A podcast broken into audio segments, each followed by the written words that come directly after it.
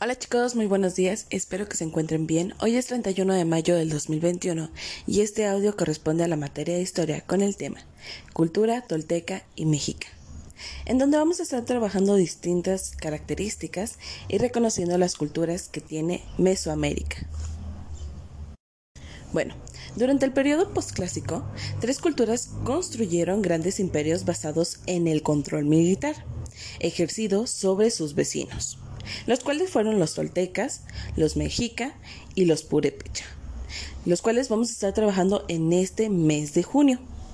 Las dos primeras se asentaron en el, altiplano central y la tercera en el, en el occidente del actual territorio mexicano. Bueno, la actividad número uno. Vamos a estar trabajando cada una de las semanas con, con las culturas que les acabo de mencionar. Hoy vamos a iniciar con la tolteca. Los toltecas tuvieron su periodo de, de crecimiento entre los años 900 y 1200 después de Cristo. Destacaron como artesanos y militares. Lo que construyeron su territorio desde Zacatecas hasta la península de Yucatán. La relación entre los toltecas y los mayas del periodo postclásico ha sido el objetivo de controversias. Sin embargo, estos, eh, estos toltecas hablaban náhuatl. Díganme ustedes, chicos, ¿ustedes conocen la lengua, la lengua náhuatl? Bueno, ya para terminar, las características de los toltecas que podemos destacar es que eran una sociedad militarizada, como la mayor parte de las sociedades mexicanas del periodo postclásico. Su cultura fue muy influyente en Mesoamérica, abarcó desde la actualidad, desde la actual Honduras hasta Chichen Itza, en la península de Yucatán. La dispersión cultural se debió tanto a la expansión militar como comercial.